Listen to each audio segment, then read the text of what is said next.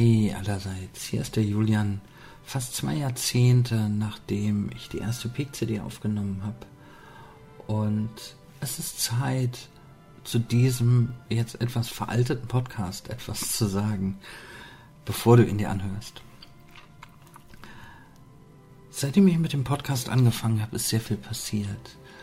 Ich habe nicht nur die NLP-Ausbildung gemacht, es sind immer mehr Seminare zusammengekommen und viele Seminare auch mit anderen Trainern. Ich bin großer Fan davon, mit verschiedenen Trainern zusammenzuarbeiten, verschiedene Stärken zusammenzuführen.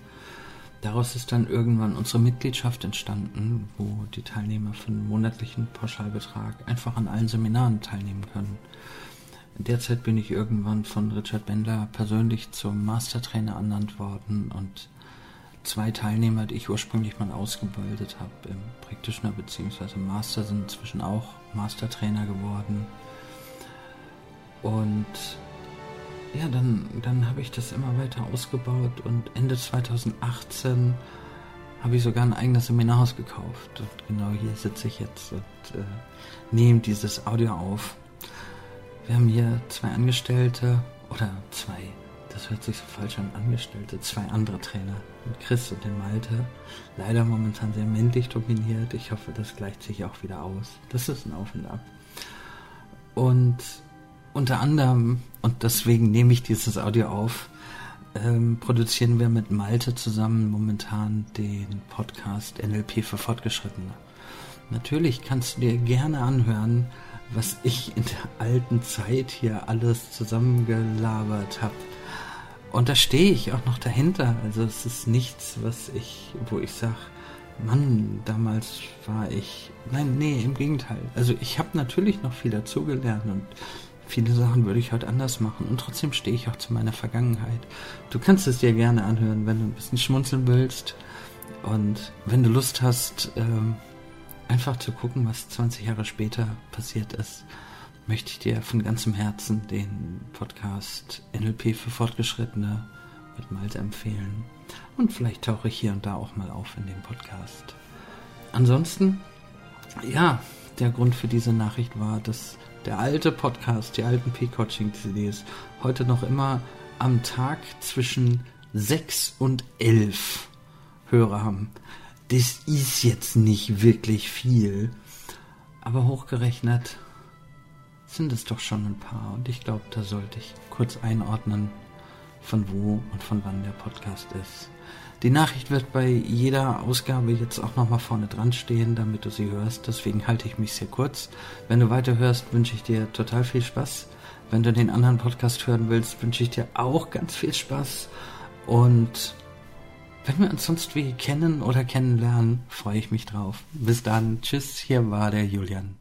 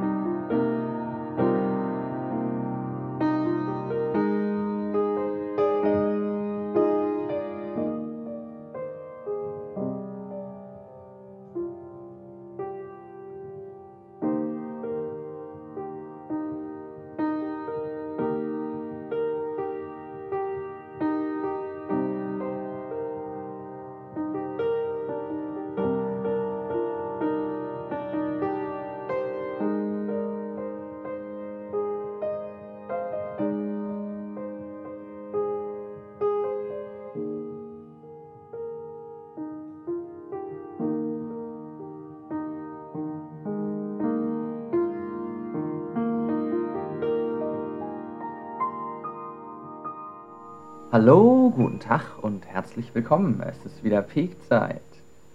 Und ja, für diesen Monat habe ich angekündigt das Thema Emergenz. Und trotzdem habe ich noch so ein anderes Ding im Kopf. Ich bin da zurzeit ziemlich hin und her gerissen. Ähm, die, die, ihr kennt es bestimmt, äh, dass es Dinge gibt, die einfach in dem Moment, wo sie da sind, so wie sie sind, richtig sind und sein müssen und Punkt und fertig. Und so geht mir das zurzeit. Ich habe ja den Carlos Castaneda ziemlich lang schon im Schrank stehen und äh, hier und da lese ich den auch. Ich habe angefangen, wem es was sagt, mit dem Buch Die Kunst des Träumens, also eigentlich von hinten aufgewickelt. Und gerade eben stecke ich drin in der Reise nach Ixtlan. Die, also momentan, wie das wieder momentan passt, das ist unglaublich. Gleichzeitig aber habe ich ja auf der letzten CD angekündigt, dass das Thema Emergenz interessant ist. Und die beiden scheinen mir so, so völlig auseinander zu sein. Während der, der Carlos, also um mal den, den Rahmen kurz zu versuchen zu erklären. Der Carlos Castaneda ist Schüler von Don Juan Matus.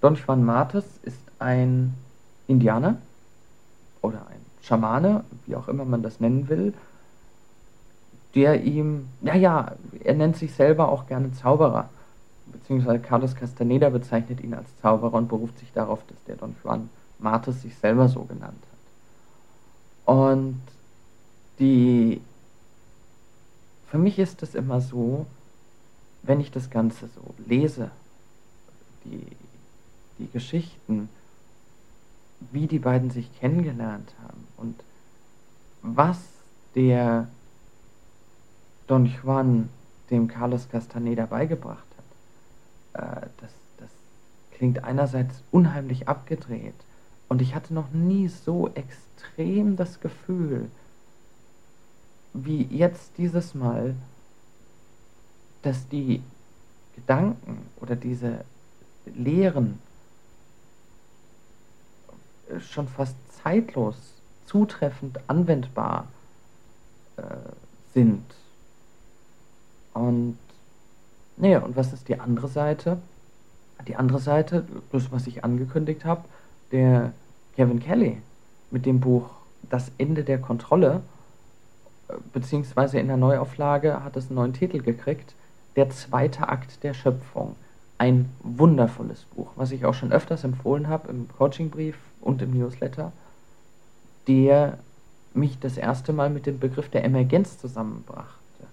Und Emergenz ist in sich ein Phänomen, das mit Sicherheit jeder von euch kennt. Emergenz ist der Effekt, dass du quasi verschiedene Dinge zusammenbringst und daraus entsteht etwas Neues. Mehr. Mehr im Sinne von anders. Daher kommt auch der Satz, den hat er in seinem Buch öfters gebraucht, mehr ist anders. Die, nehmen wir doch einfach mal ein Beispiel dafür. Jeder kennt wahrscheinlich, wenn er in der Badewanne sitzt und den Strudel zieht, das, äh, und den Stöpsel zieht, Entschuldigung, dass es da einen Strudel gibt. Und ich meine, die Story ist altbekannt, äh, dass der Strudel sich, je nachdem, auf welcher Seite der Weltkugel man sich befindet, rechtsrum oder linksrum äh, stattfindet. Also das kann man bis dahin ja noch ganz gut physikalisch nachweisen und erklären. Doch andersrum die Frage, ist eigentlich ein einzelnes Wassermolekül in der Lage, einen solchen Strudel zu bilden? Nein, logischerweise ja nicht. Auch zwei oder drei wären dazu sicherlich zu wenig. Das Phänomen Strudel entsteht erst, wenn eine genügend große Zahl an Wassermolekülen zusammenkommt, dass sich dieser Strudel bilden kann. Und dann sieht der Strudel aber an allen Ecken und Enden gleich aus. Naja, ich meine, es gibt einen, der größer ist, es gibt einen, der kleiner ist. Äh, es, es gibt einen, der sich rechts rumdreht, einer, der sich links rumdreht. Nur die Information, dass sich ein solcher Strudel bildet, ist dem einzelnen H2O-Teilchen nicht abzulesen. Und äh, da können sich noch so viele Wissenschaftler hinsetzen und ein solches H2O-Teilchen untersuchen. Sie werden nie die, die Charakteristika eines Strudels finden. Dazu braucht es mehr, mehr im Sinne von ausreichend groß. Der, Hallo, guten Tag und herzlich willkommen. Es ist wieder Peakzeit. Und ja, für diesen Monat habe ich angekündigt das Thema Emergenz. Und trotzdem habe ich noch so ein anderes Ding im Kopf. Ich bin da zurzeit ziemlich hin und her gerissen. Ähm, die, die, ihr kennt es bestimmt, äh, dass es Dinge gibt, die einfach in dem Moment, wo sie da sind, so wie sie sind, richtig sind und sein müssen und Punkt und fertig. Und so geht mir das zurzeit. Ich habe ja den Carlos Castaneda ziemlich lang schon im Schrank stehen und äh, hier und da lese ich den auch. Ich habe angefangen, wem es was sagt, mit dem Buch Die Kunst des Träumens, also eigentlich von hinten aufgewickelt. Und gerade eben stecke ich drin in der Reise nach Ixtlan. Die, also momentan, wie das wieder momentan passt, das ist unglaublich. Gleichzeitig aber habe ich ja auf der letzten CD angekündigt, dass das Thema Emergenz interessant ist. Und die beiden scheinen mir so, so völlig auseinander zu sein. Während der, der Carlos, also um mal den, den Rahmen kurz zu versuchen zu erklären. Der Carlos Castaneda ist Schüler von Don Juan Matus. Don Juan Matus ist ein Indianer oder ein Schamane, wie auch immer man das nennen will, der ihm, ja, ja, er nennt sich selber auch gerne Zauberer, beziehungsweise Carlos Castaneda bezeichnet ihn als Zauberer und beruft sich darauf, dass der Don Juan Martes sich selber so genannt hat. Und die, für mich ist es immer so, wenn ich das Ganze so lese, die, die Geschichten, wie die beiden sich kennengelernt haben und was der Don Juan dem Carlos Castaneda beigebracht hat, äh, das, das klingt einerseits unheimlich abgedreht und ich hatte noch nie so extrem das Gefühl, wie jetzt dieses Mal, dass die Gedanken oder diese Lehren schon fast zeitlos, zutreffend anwendbar äh, sind. Und naja, und was ist die andere Seite? Die andere Seite, das, was ich angekündigt habe, der Kevin Kelly mit dem Buch Das Ende der Kontrolle, beziehungsweise in der Neuauflage hat es einen neuen Titel gekriegt, Der zweite Akt der Schöpfung. Ein wundervolles Buch, was ich auch schon öfters empfohlen habe im Coachingbrief und im Newsletter, der mich das erste Mal mit dem Begriff der Emergenz zusammenbrachte. Und Emergenz ist in sich ein Phänomen, das mit Sicherheit jeder von euch kennt. Emergenz ist der Effekt, dass du quasi verschiedene Dinge zusammenbringst und daraus entsteht etwas Neues. Mehr. Mehr im Sinne von anders. Daher kommt auch der Satz, den hat er in seinem Buch öfters gebraucht, mehr ist anders. Die, nehmen wir doch einfach mal ein Beispiel dafür.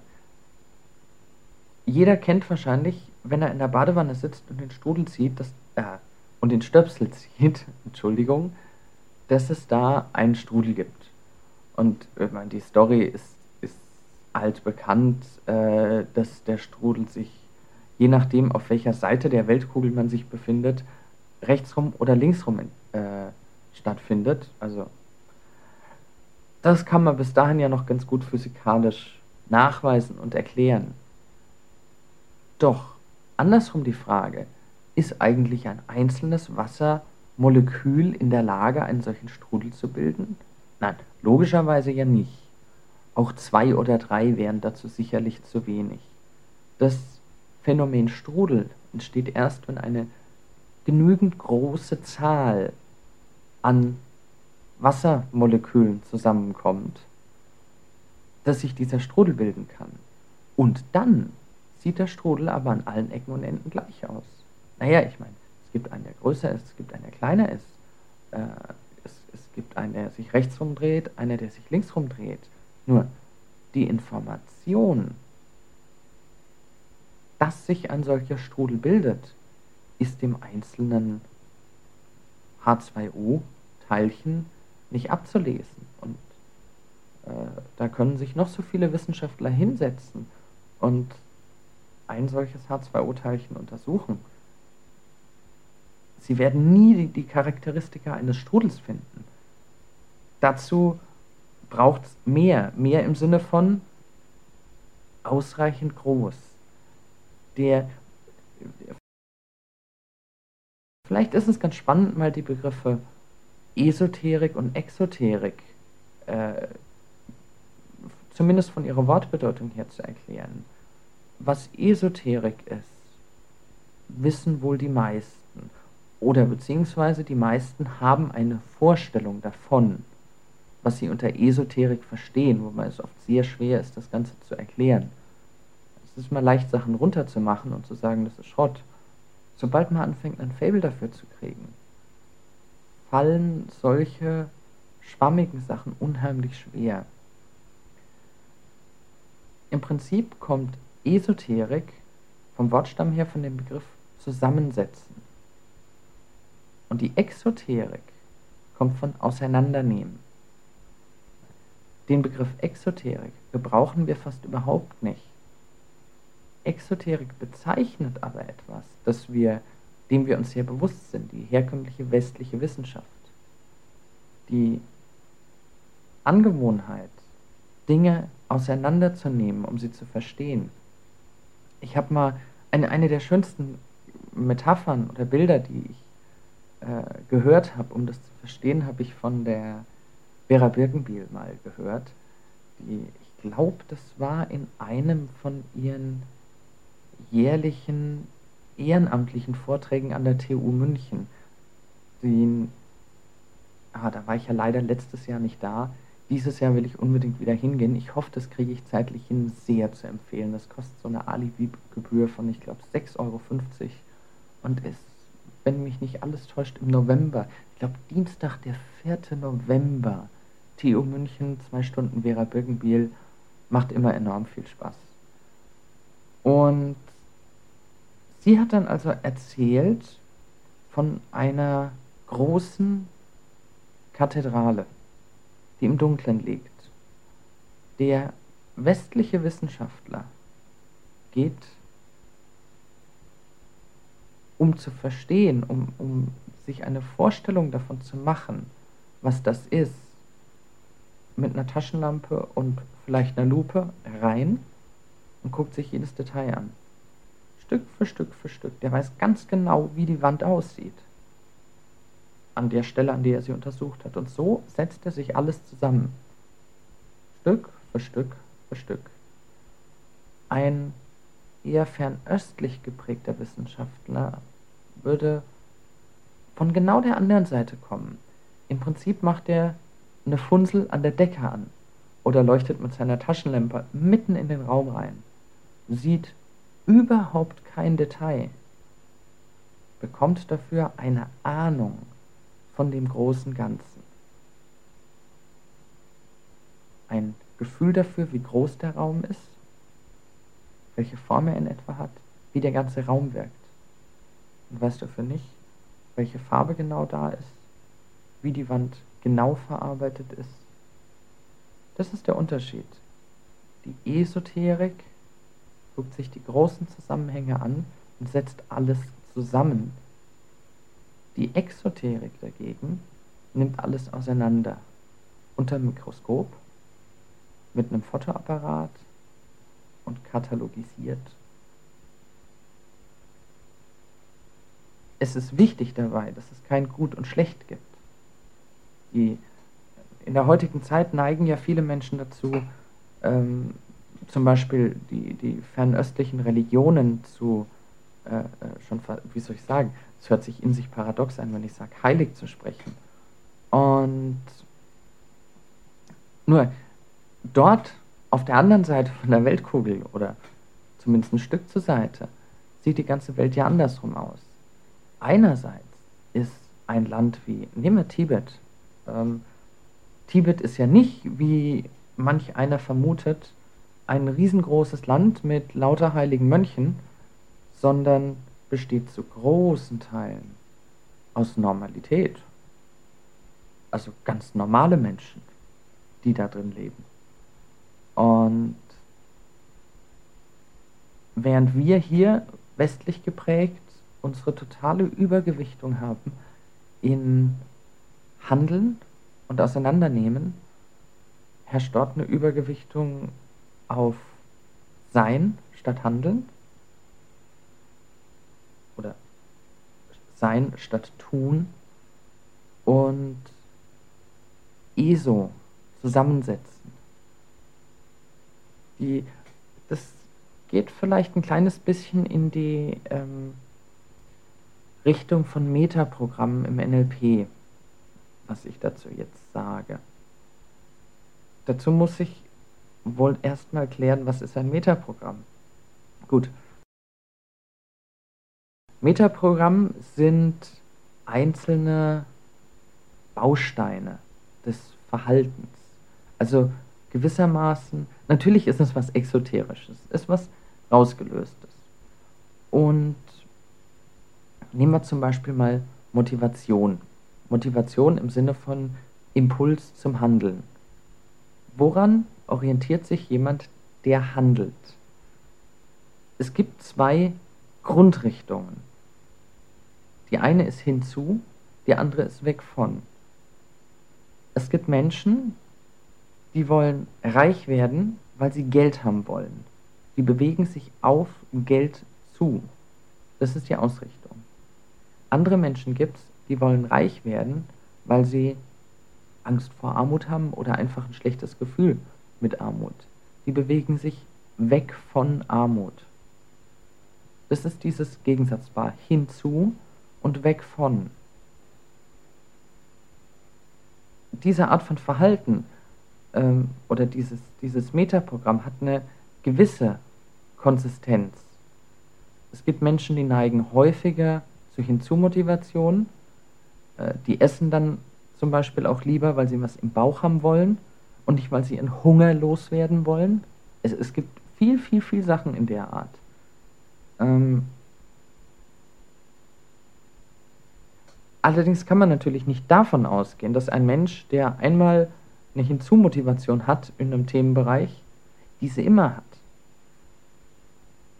Im Prinzip, also wenn, wir, wenn, wenn wir uns das mal als einen Schieberegler vorstellen, der von rechts nach links oder von links nach rechts oder von oben nach unten geht, das bleibt ganz dir überlassen.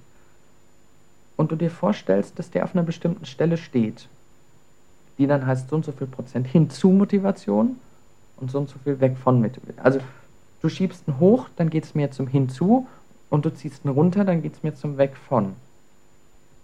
Das Handeln selber.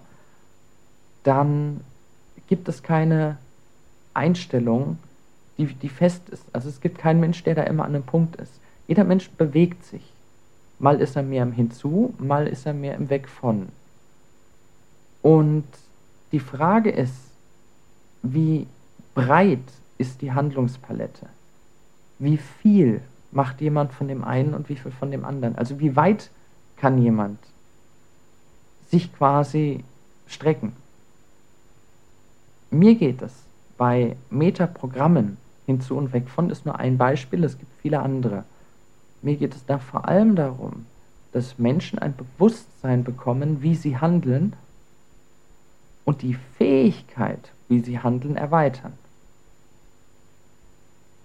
Sinnvoll eine Einstellung oder einen, einen Punkt finden, zu sagen, so ist es jetzt und so passt es, sinnvoll, kann das ja immer nur kontextbezogen sein. Wenn an der einen Stelle eine Hinzumotivation die richtige ist, ist sie an der anderen Stelle genau falsch. Und diese Entscheidung kann nur im Kontext der Situation stattfinden.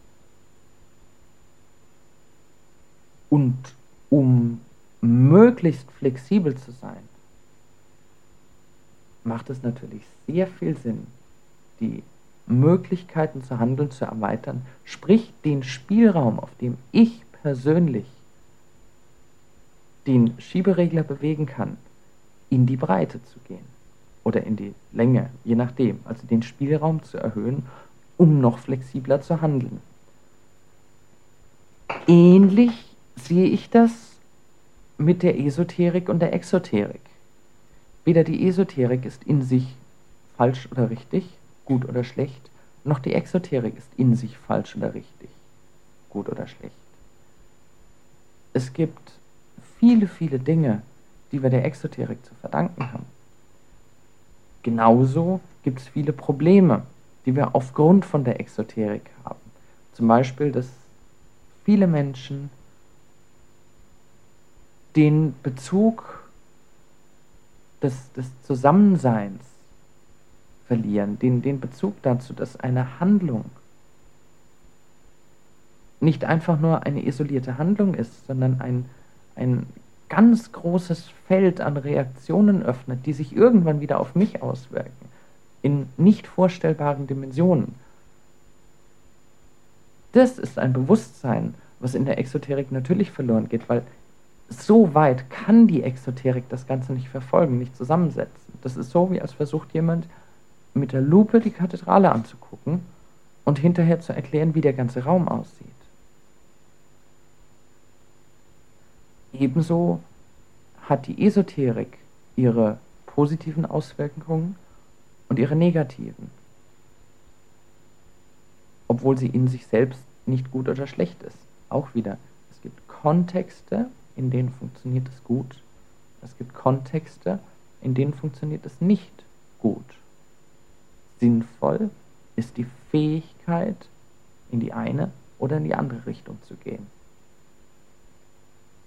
je nachdem, was in der aktuellen Situation das Sinnvollste ist. Der westliche Wissenschaftler wird also dem Strudel im Wasser nur durch Zufall begegnen können. Ihn interessiert ja vor allem, wie das Ganze im Detail aussieht. Wenn er forscht, geht er her und guckt erstmal, dass er das Ganze vergrößert und genauer anguckt und noch weiter und katalogisiert und kategorisiert und vieles mehr. Dass da eine Eigenschaft auftritt, die aus dem Einzelteil nicht... Es, es gibt ja noch einen Haufen andere Beispiele in der Art. Was ich auch ein sehr schönes Beispiel finde, sind zum Beispiel Hennen.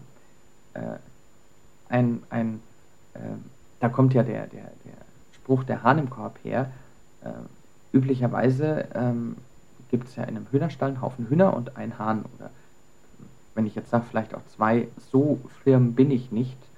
Äh, obwohl ich glaube, es ist nur einer. Die Hennen unter sich haben eine sogenannte Hackordnung, eine Rangfolge, welche die höhere, die, die, die äh, Prioritätenhenne ist quasi und welches die kleinere sind. Und die ist ganz klar festgelegt in dem Hühnerstall. Eine der spannendsten Geschichten ist zu beobachten, wenn, äh, ich habe es noch nicht beobachtet, ich habe es nur gelesen und ich glaube es, wenn in eine bestehende Hühnerfarm mit bestehender Hackordnung eine neue Henne hinzugefügt wird, wie wird die einsortiert?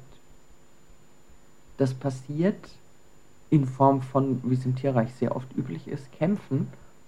Allerdings schaffen es diese Hühner, ohne auch nur den Funken von höherer Intelligenz zu haben, mit einer minimalen Zahl an Kämpfen auszukommen. Als erstes, wenn ein neues Huhn kommt, tritt irgendein Huhn quasi per Zufall aus der Reihe aus und zofft sich mit der neuen. Und dann kommt es darauf an, wer gewinnt. Wenn die neue gewinnt, dann ist es für alle Hühner, die unter der bestehenden Henne stehen, uninteressant, wie es weitergeht. Weil für die ist klar, okay, die Legehenne, die neue Henne steht auch über uns. Und es tritt eine nächste Henne hervor, nämlich eine aus dem oberen Teil, also aus dem über der bestehenden, die gerade eben besiegt worden ist. Und so schaffen das Hennen, die jeder einzelne keine Intelligenz haben, auf eine fantastische Art und Weise die neue Rangfolge zu bestimmen. Das ist ein Effekt, der kann einer einzelnen Henne nicht angesehen werden, egal wie genau ihr die erforscht. Das ist Emergenz. Dinge, die neu entstehen. Und Bienenschwärme sind genauso eine, eine, eine tolle Geschichte. Die, äh, der, der Kevin Kelly, jetzt bin ich wieder beim Kevin Kelly, hat zum Beispiel mal die Frage aufgestellt, was für Eigenschaften könnte ein Bienenschwarm haben, den wir noch nicht kennen, weil es einen so großen noch niemals gegeben hat. Und wer sich dann ganz weit aus dem esoterischen Fenster lehnen will, wird bei Peter Russell in dem Video The Global Brain sehr fündig, der die Entwicklungsgeschichte, vor allem die Bewusstseinsentwicklung des Menschen in der Art aufgezeichnet hat, gefragt hat, wie viele Zellen waren nötig, um Nervenzellen zu bauen, wie viele Nervenzellen waren nötig, um ein Gehirn zu bauen, also um Bewusstsein entstehen zu lassen und wie viele Bewusstheitszellen mit Bewusst ich meine natürlich Bewusstseinszellen, mit Bewusstseinszellen betrachtet er Gehirne. Also wie viele Gehirne sind notwendig, damit gewissermaßen eine übergeordnete planetarische Intelligenz entsteht. Die Entwicklung, zum Beispiel an Wachstum von der Menschheit, ist der, also der Menschheit als Gesamtes, ist der einer einzelnen Zelle bis zum Gehirn unheimlich ähnlich. Da gibt es unheimlich viele Parallelen. Zum Beispiel, dass erstmal ein kleines bisschen was wächst, dann das Wachstum, das, das was ich gerade eben beschreibe, ist die, die Entwicklung des Gehirns, äh, während ein, ein neues Baby am Entstehen ist. Die Zellen im Gehirn fangen auf einmal, also die Zahl der Zellen fängt auf einmal an zu explodieren. Das führt in eine wahnsinnige Überbevölkerung und auf einen Schlag hört das Wachstum auf. Da wird es dann ganz ruhig. Einen ähnlichen Effekt haben wir mit der Weltbevölkerung gehabt. In den letzten Jahren. Also es heißt immer so, so viel groß und klein und, und ähm, es passiert, natürlich passiert viel, aber die Bevölkerungszahl ist für mein Empfinden zurzeit verhältnismäßig stabil im Vergleich zu den letzten Jahrhunderten. Was passiert dann mit dem Gehirn? Sobald die Zahl sich stabilisiert hat, äh, fangen die Zellen an, Verbindungen aufzubauen. Es, es, die, die Gehirnzellen fangen an, sich gegenseitig zu vernetzen. Kevin Kelly hat, ich glaube, das war 1978, wenn ich mich richtig erinnere, und da stammt dieser Vortrag, hat er bemerkt, dass wir einen immensen Zuwachs an Vernetzung haben auf der Welt. Und das war vor den Zeiten von Mobilnetzen, von Internet und ähnlichem. In der heutigen Zeit schicke ich hier eine E-Mail ab und die ist innerhalb von Sekunden auf der anderen Seite der Weltkugel und es kostet mich praktisch nichts. Irgendwo kostet es mich vielleicht den Internetzugang. Gut, ich habe eine Flatrate. Aber das Versenden dieser Information selber kostet mich nichts und passiert in Echtzeit. Das ist eine Vernetzung. Wow hätte man sich vor 20, 30, 40 Jahren nicht träumen lassen, was alles möglich ist. Hey, überlegt euch mal in die in irgendwelche hinteren Ecken von Afrika. Das Internet baut quasi ein, einen neuen Raum auf, der nicht wirklich angreifbar existiert. Es ist, als gibt es eine neue Welt, die, die über das Medium Computer überhaupt erst entsteht. Auch, auch da die Frage, kann das sein, dass das Internet eine Art äh, eigene, na, eigenes Bewusstsein mit Sicherheit noch nicht, aber das Internet reagiert auch nicht wie eine Einzelperson, sondern äh, als, als äh, geschlossen, als Gruppe zu. Hey, guckt euch mal an. Ich kann mich daran erinnern, wie ich das erste Mal von Computerviren gehört habe. Und zwar war das, das war schon lange her, das war die Zeit, ähm, da gab es schon den einen oder anderen, der einen Amiga hatte. Ähm, 64er war gerade so am Auslaufen. Wie lange ist das her? Äh, 15 Jahre vielleicht. Und in der April-Ausgabe, welche Zeitschrift war das? Nein, ich weiß jetzt nicht mehr welche. In der April-Ausgabe war ein kurzer Beitrag über Computerviren. Und ein Bekannter von mir, der heute Informatik studiert das, äh, oder studiert hat, ähm, der, der ziemlich fit war. In Computern war ich nie so fit. Ich habe sie immer benutzt. Er war ziemlich fit und ich damals, ein kleiner Junge, habe viel auf ihn gehört. Er hat mir den gezeigt und ganz breit gegrinst und gemeint, ja, ja, die April-Ausgabe, die lassen sich was einfallen. Und ich habe dann gedacht, ja, natürlich, also das ist ein komischer Aprilscherz, dass es quasi Krankheiten gibt, die Computer haben können, durch die sie sich an Viren anstecken. Computerviren heißen Computerviren, weil sie sich so ähnlich verhalten wie echte Viren. Und jetzt sind wir im, im, im Verhaltensbereich wieder. Es gab lange, lange, lange Forschungen darüber, wie ein Vogelschwarm, und dazu zähle ich auch Fledermausschwärme, sich verhält, dass er seine Form hat. Jeder, der schon mal Vögel beobachtet hat, genauso wie Fischschwärme oder ähnliches, wird merken, äh, der Schwarm hat eine eigene Schönheit in sich. Und äh, es, es gibt ja auch, der, der Begriff heißt Schwarmdenken, Schwarmverhalten. Es gibt allerdings keinen Vogel in dem Schwarm, der davon weiß, was er da bildet oder wovon er da Teil ist. Jetzt hat man lange versucht, die Regeln zu finden, nach denen sich die Vögel zusammensetzen. Und es war hochkompliziert und hat nie so wirklich echt ausgesehen, wenn man dann mal ähm, die, die Regeln in den Computer eingegeben hat und gesagt hat, simulier mal. Und da gab es einen Typen, ich weiß weder wie der heißt, ich weiß nur, dass der irgendwo in Amerika sitzt, der das ganze Ding quasi umgedreht hat und gesagt hat, okay, ich versuche keine Regel von oben zu bestimmen, sondern ich bestimme, wie sich jeder einzelne Vogel verhält. Dann waren die Regeln auf einmal ganz, äh, ganz einfach. Halte ich so und so nah an folgendem Vogel und äh, guck, dass du nicht zu nah kommst, guck, dass du nicht zu weit weg kommst. Sowas in der Art. Und dann hat er hunderte von Vögeln in dieser selben Art und Weise programmiert, sich das Ganze am Computer anzeigen lassen per Simulation. Und auf einmal war da ein, ein Vogelschwarm auf dem Computer, der kaum zu unterscheiden war von den Bewegungen her von einem echten Schwarm. Und dieser Mensch hat die Fledermäuse in dem Film Batman animiert. Und die Fledermäuse in Batman sind also tatsächlich computeranimierte und keine echten Fledermäuse kaum zu unterscheiden. Oh, das ist, das ist dann die, die dieses Top-Down, Bottom-Up. Äh, in, der, in der Wirtschaft stellt sich ja auch immer wieder die Frage, ob die Mitarbeiter nicht letztendlich mehr Fähigkeiten haben, ein Unternehmen kollektiv zu steuern.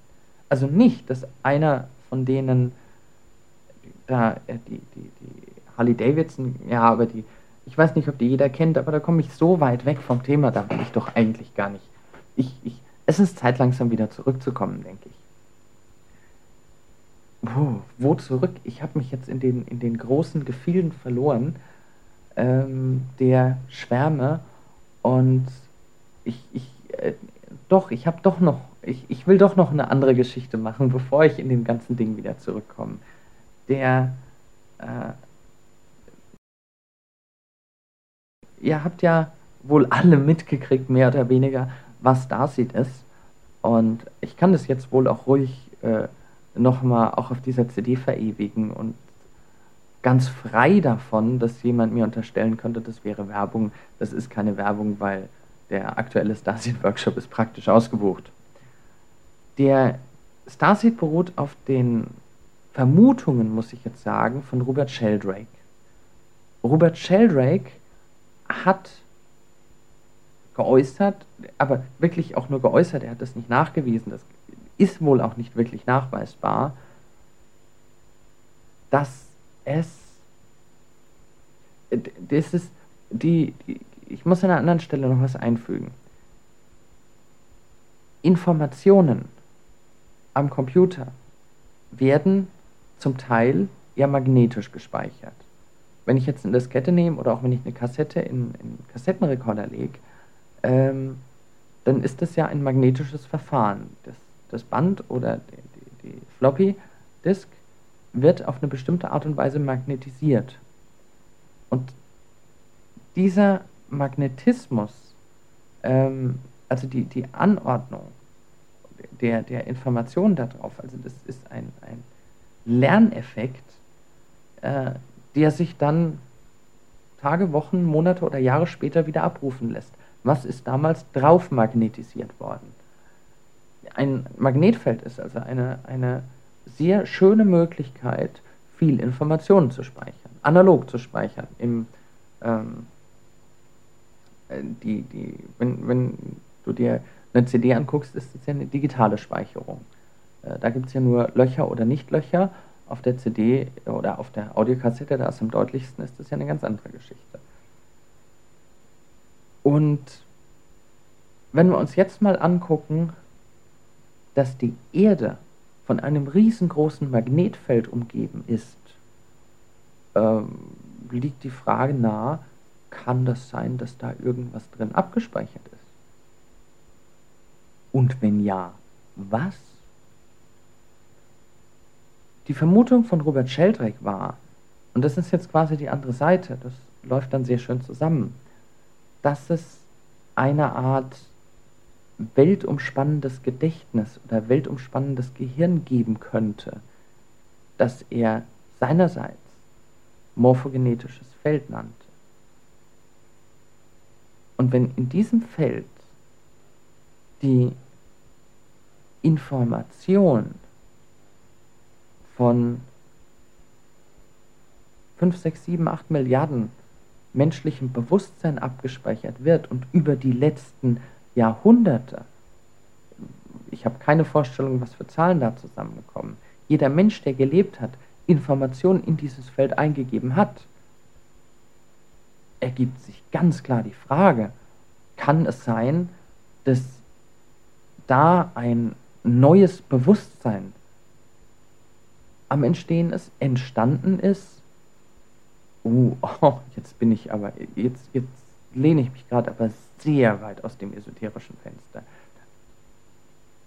Und das Verrückte daran ist, dass ich ja eigentlich gerade eben auf der wissenschaftlichen Seite bin. Ich habe beim, beim äh, Kevin Kelly angefangen, der ja an sich Wissenschaftler ist. Ich wage ja gar nicht drüber nachzudenken, wo führt mich denn dann der Carlos Castaneda hin? Die es, es gibt zwei Sachen, die mich von Carlos Castaneda aktuell so sehr begeistert haben. Die eine Sache ist seine Erinnerung in dem Bild seines indianischen Bewusstseins, also in, in seinem Glaubenssystem, um das mal so zu sagen, ist der Tod, das werden einige von euch wissen, ein ständiger Begleiter, der übrigens hinter der linken Schulter sitzt. Und er macht wieder und wieder und wieder bewusst, dass das Leben nicht unendlich ist. Der, der Tod wird ja gerne wegrationalisiert und viele Menschen leben in einem Bewusstsein, in dem sie verdrängen, dass sie irgendwann sterben werden. Das ist spannend. Wenn ich wegen irgendeiner, egal was es ist, wegen irgendeiner Untersuchung zum Arzt gehe und mir so testweise vorstelle, und ich meine, es gibt genug Momente, in denen man sich ja wirklich Gedanken drum macht. Ich bin gerade im Überlegen, ob ich sowas sage oder nicht sage, weil da kann man ja ganz viel drüber ähm, Gerüchte streuen oder auch nicht streuen. Ich bin zum Beispiel ein, ein, auf jeden Fall der Meinung, dass ein HIV-Test aus Gewohnheit einmal im Jahr, spätestens vielleicht alle zwei Jahre, kommt vielleicht dann noch ein bisschen auf das eigene Leben an, mehr als Sinn macht. Und also für mein Empfinden wichtig ist. Und die ganz zwangsläufig, egal was ich in der Zeit mir erlaubt habe oder nicht erlaubt habe, oder in, inwieweit ich jetzt irgendwie ähm, riskant gelebt habe, was ich nicht tue, trotzdem, natürlich stelle ich mir dann die Frage, da sitzen, Blut abgezapft kriegend, was wenn? Und eine Diagnose, wie nun HIV oder es, es gibt noch massenhaft andere Varianten, das kann eine Krebsdiagnose sein, das kann egal was, verändert nichts daran, dass wir sterben müssen. Sie verändert nur den Zeitpunkt. Und der Tod hinter der rechten Schulter erinnert laut Don Juan Martos daran, dass wir keine Zeit zu verschwenden haben. Und das ist der, der andere Bereich, der andere Teil, der mich so sehr fasziniert, wie er immer wieder sagt, zum Carlos Castaneda sagt, du nimmst dich zu wichtig.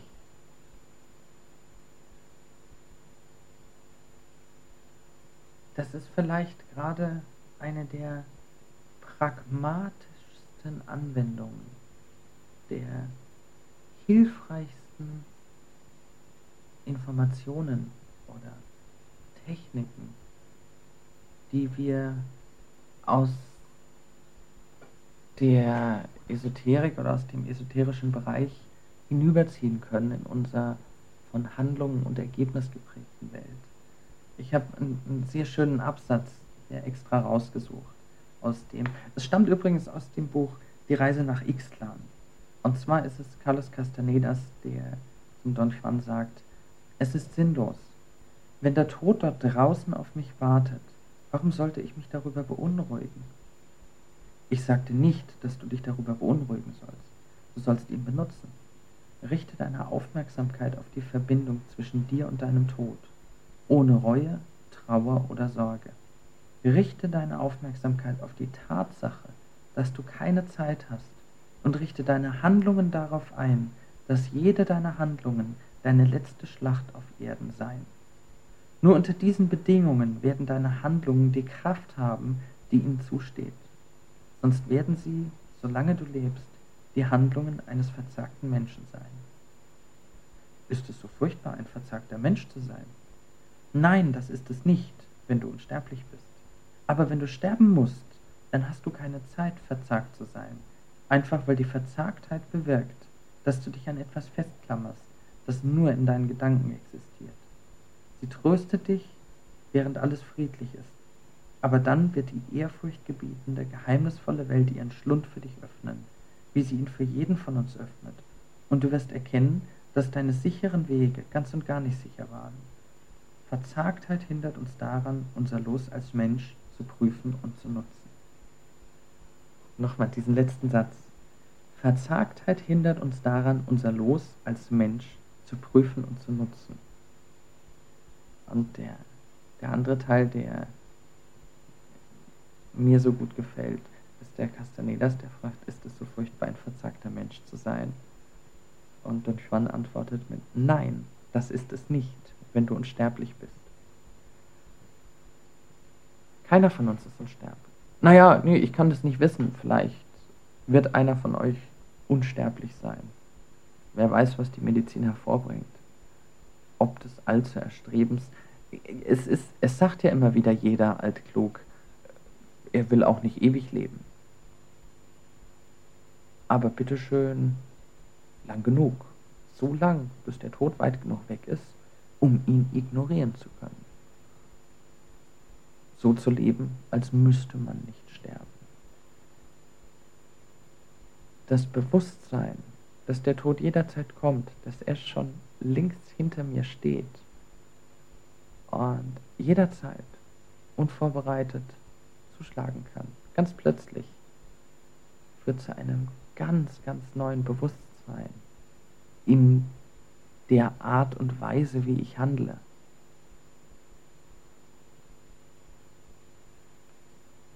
Der Tod sitzt links hinter mir und ist ein hervorragender Ratgeber, der mich,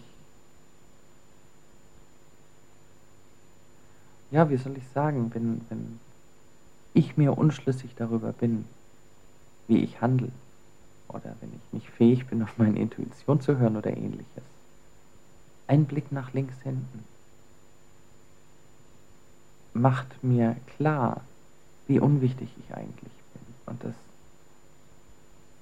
dass ich das tun muss und tun will, womit ich mich gut fühle. Und da gehören natürlich, ich habe, nachdem, also es, es passiert ja zurzeit sowieso, es, es spielen wieder ganz, ganz verrückt viele Dinge zusammen. Und dass ich Emergenz als Thema nehmen möchte, das war auch ein Ergebnis. Viele von euch, also jeder, der den Newsletter gelesen hat, hat ja wahrscheinlich mitbekommen, dass ich von dem Tanz der Vampire in Stuttgart, von dem Finale, Deniera heißt das Ganze übrigens, das ist die letzte Vorstellung, unglaublich begeistert war. Und ich habe mir viel an, also in dem Musical war ich, ich glaube, achtmal insgesamt. Und ich habe mir viel an Informationen rundherum noch äh, angeguckt. Und am 7. Dezember hat das Musical Premiere in Hamburg. Der Raum des Apollo Theater in Stuttgart war wundervoll. Das hat gepasst, es war Wahnsinn. Und ich habe immer wieder erlebt, dass in dem Theater so viel zusammengekommen ist, so viel zusammengepasst hat, dass es zu einem unglaublichen Erlebnis geworden ist. Ich habe mich mit dem einen oder anderen der Darsteller auch äh, jenseits von der Show, also in ungeschminktem Zustand außerhalb von dem Theater unterhalten.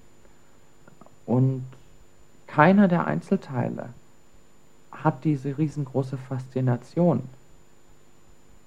Das Theater mir anzugucken, also von außen, äh, im Foyer fand ich das Theater schon nicht sehr spannend. Und die einzelnen Darsteller, natürlich ist es interessant, aber mehr auch nicht. Ich habe sogar eine Backstage-Führung gemacht, in der ich die ganzen äh, Kulissen von hinten gesehen habe, wo ich leider im leeren Theater, aber doch auch auf der Bühne stehen konnte und in den Theaterraum gucken konnte. Das war interessant, aber mehr nicht. Und in dem Moment, und das habe ich noch nie so heftig erlebt, wie am 31. August in dem restlos ausgebuchten Musicaltheater mit der Erstbesetzung auf der Bühne, wo so viel zusammenkam. Es, es war, also wie als hat jeder einen Teil dazu beigetragen, einfach weil er es wollte. Und niemand hatte ein bestimmtes Ziel, was er mit seiner Handlung erreichen wollte. Und am Ende war das eine, eine Vorstellung, die ich mit Worten gar nicht mehr beschreiben kann. Und genau da ist mir diese Sache so, so stark aufgefallen, die, ähm,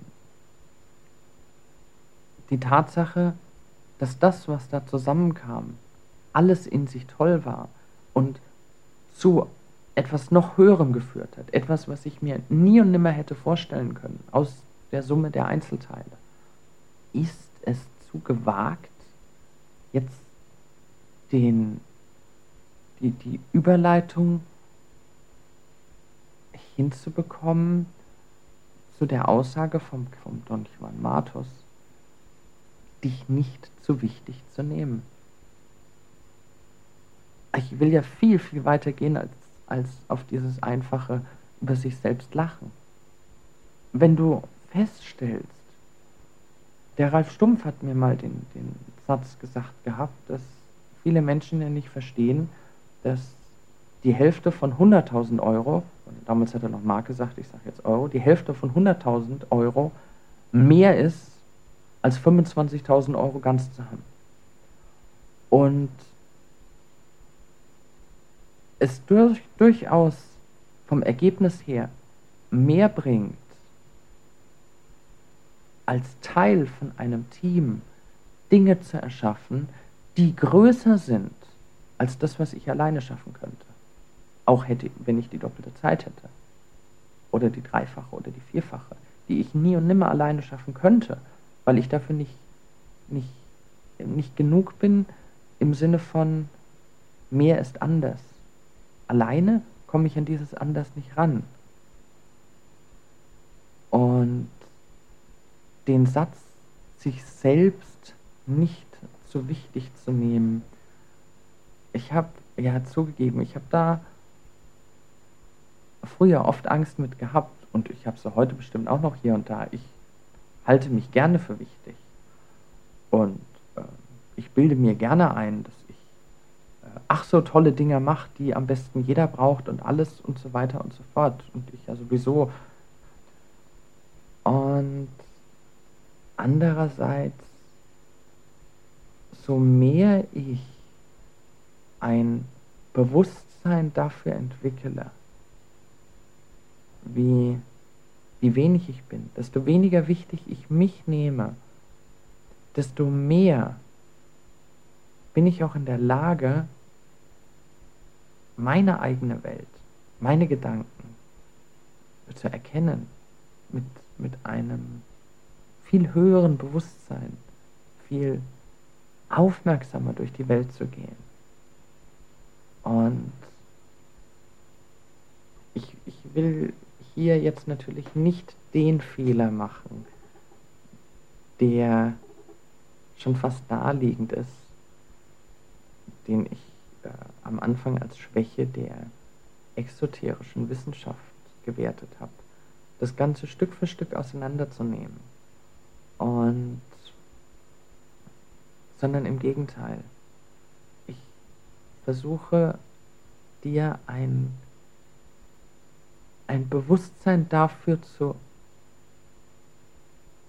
entwickeln oder dir eine Vorstellung von einem Bewusstsein dafür zu geben, dass es ein, und zwar in dir, also für dich als Einzelperson zugänglich, ein darüberliegendes Bewusstsein gibt.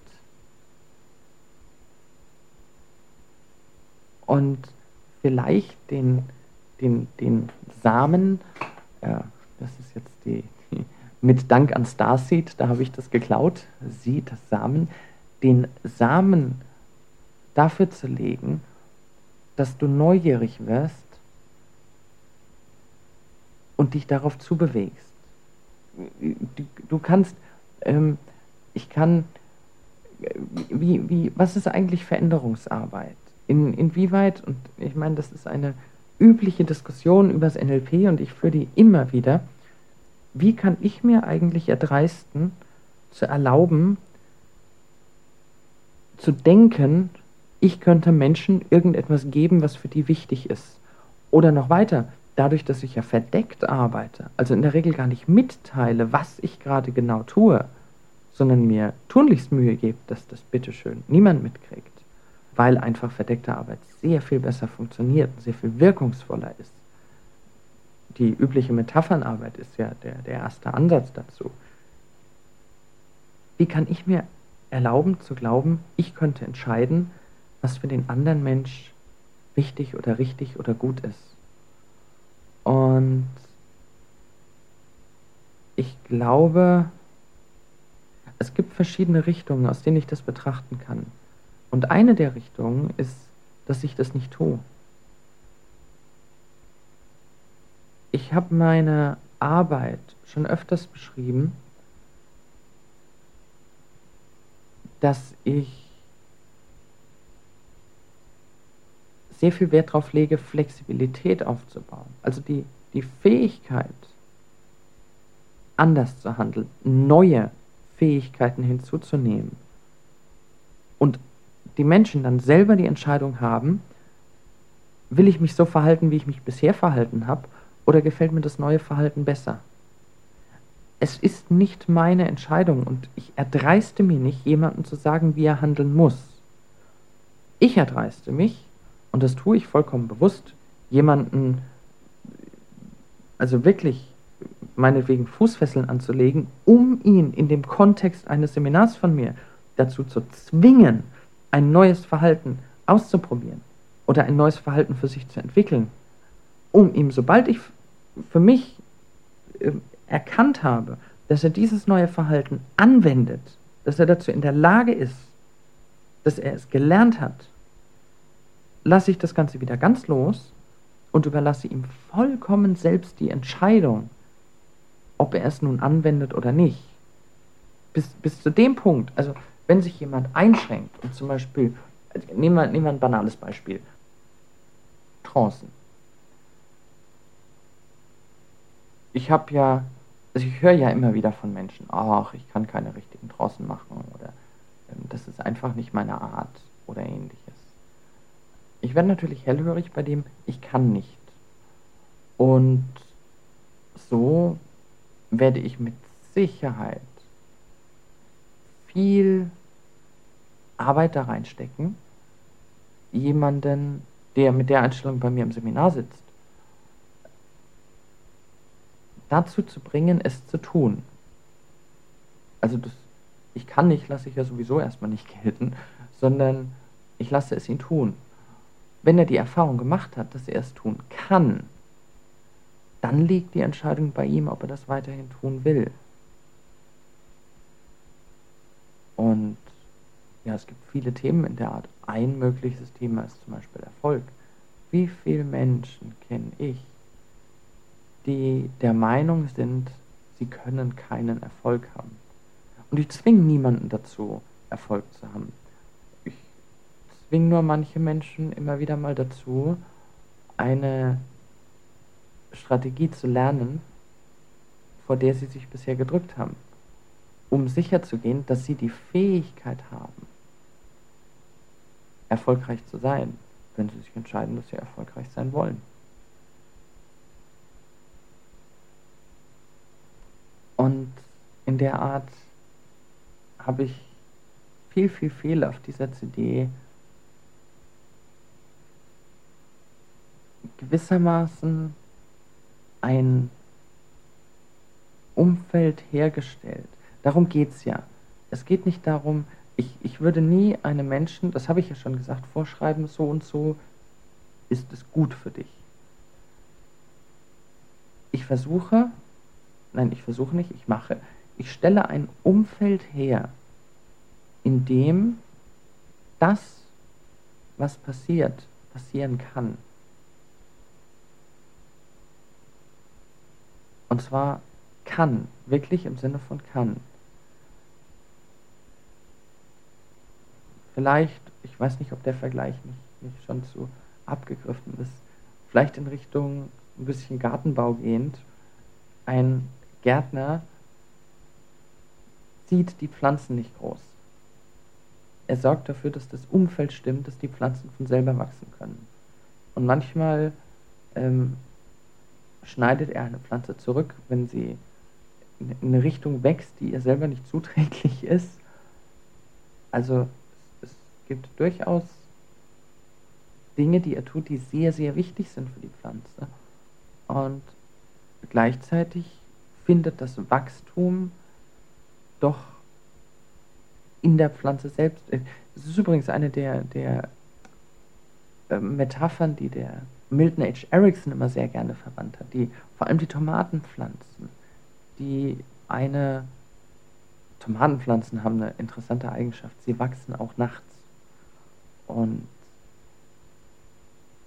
in dem Sinne habe ich natürlich auf dieser CD einiges dafür getan, dass Dinge passieren können. Vielleicht Dinge, wo der ein oder andere sich dagegen sträubt und sagt, da habe ich keinen Draht zu. Und das ist ja genau die Geschichte. Nur, ich drehe mich in dem Moment im Kreis. Ja, wer das nicht mitgekriegt hat, warum ich mich gerade im Kreis drehe, der hat ja an sich eine schöne Aufgabe. Sich im Kreis zu drehen heißt ja, wir sind an genau der Stelle, die James Joyce in Finnegan's Wake gemacht hat. Mitten im Satz abzubrechen und mit genau dem Halbsatz, der eigentlich weitergeht, hat er vorne angefangen. Ein Buch, das sich im Kreise dreht. Und die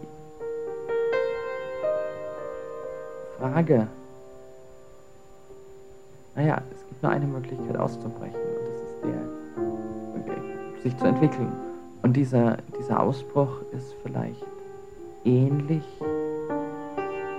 wie die Antwort auf die Frage, an welcher Stelle fängst du an, einen Kreis zu zeichnen? Der Kreis hat keinen Anfang und kein Ende, er ist in sich geschlossen. Also, wo fängst du an zu zeichnen? Hm. Viel Spaß in diesem Kreis. Bis im nächsten Monat, vielleicht in einem höher liegenden Kreis. Tschüss.